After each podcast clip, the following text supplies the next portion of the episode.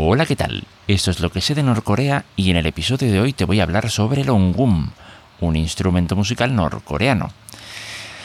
Y mm, bueno, pues pues resulta que hace unos meses eh, mirando el sitio este de la KCNA, ¿vale? La agencia de noticias norcoreana, em, en la parte en español, que la tiene, mm, caí, con, caí en un, bueno, no sé si decir artículo, entrada, eh, relacionado con el Ongum. Em, me llamó la atención eh, el título del artículo, me, insisto, de, no sé, artículo, no sé, la entrada. Em, y me puse a leer. El texto era bastante breve, también hay que decirlo, pero, pero bueno, pues me puse a leer eh, y tal. El, y estaba hablando sobre algunos datos así dentro de lo que se podía, pues algunos datos así interesantes, como que ese instrumento eh, fue hecho en Corea del Norte la primera vez, fue hecho en 1962 de la mano de Kim Jong-il. Vale, ¿qué es lo que qué es lo que pasa? Bueno, ese eh, ese instrumento, pues bueno, luego en, esa entrada, pues empezaban a hablar pues de, de, las virtudes, de que era bueno pues para para utilizar en eh, digamos interpretaciones en solo en, eh, digamos para orquesta etcétera etcétera no pero yo cuando leí la entrada pues digo ostras no sé esto entre que estoy en un sitio así de, propaganda porque vamos yo lo considero como un sitio de propaganda eh, digamos no no descarto absolutamente todo lo que lo que se diga en un sitio así pero digamos ya de por sí no sé a lo mejor es que voy ya con una idea preconcebida pero entre eso y la redacción que tenía el texto, pues no pude evitar conectarlo con Radio Row. Las 8 de la mañana en La Habana, Cuba. Eh, pues eso. Eh, madre mía, eh, este, hoy tengo la voz ahí predispuesta para, para, este tipo de cosas.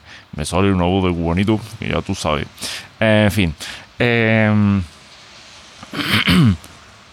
Resulta que después, después de eso, pues claro, me puse a averiguar alguna cosita más, pero la verdad es que es poco lo que se puede encontrar.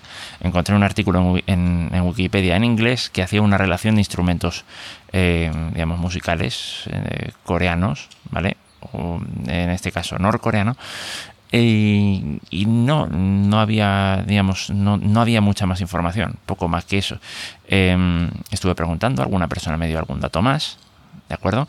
Y y eso es. Entonces, claro, a partir de, ese momento, pues, eh, bueno, mm, hubo personas que me dieron información así bastante abundante, eh, pero bueno, no todavía, todavía no puedo mencionar a esas personas, ¿vale? Eh, pero sí, debo decir que algunos de los enlaces, lo dejo aparte, son aportados por otras personas. Hasta que yo no obtengo un permiso concreto de esa persona para poder para poder, eh, digamos, mencionarla, prefiero no mencionarla. Vamos, no creo que ocurra nada con este podcast, pero por si llegara a ocurrir, oye, que yo que sé, que de alguna manera no, vamos, igual me estoy volviendo un poco paranoico con el tema, o no, eh, que de alguna manera vayan a poder, eh, digamos, mm, hacerle algo a esa persona. Dudo mucho, lo dudo muchísimo, pero yo que sé, aquí la opción está, ¿vale? Bien, eh, ¿Qué, apareció? Qué más, apareció? Pues encontré un vídeo en el que aparecía pues una niña interpretando eh, una pieza musical eh, con él. La verdad es que el instrumento, mm, bueno, no sé, en fin, eh, por sonoridad sí, tiene una sonoridad así bastante interesante, ¿vale? Pero no sé, yo lo, veo un poco, un poco extraño el, instrumento. Pero tampoco es que estoy muy puesto en estas cosas, ¿no? O sea, no soy un, experto en instrumentos exóticos, con suerte conozco los convencionales. Pero eh, ya digo, eh, eh, fue una cosa que me llamó la atención. vamos, supongo que con Corea del Norte uno nunca termina de descubrir ciertos misterios y como vi en un documental del que hablaré eh, una persona mencionaba que, bueno, que a la gente esto de Corea del Norte le gustaba porque ya digamos que en el mundo real no hay muchos misterios y Corea del Norte eh, puede ser una de esas, uno de esos países o uno de esos lugares en los que eh, aún se pueden encontrar misterios en el mundo del día de digamos a día de hoy no entonces pues bueno quise compartir esa curiosidad ¿vale? No sé si decir misterio, pero esa curiosidad sí, desde luego.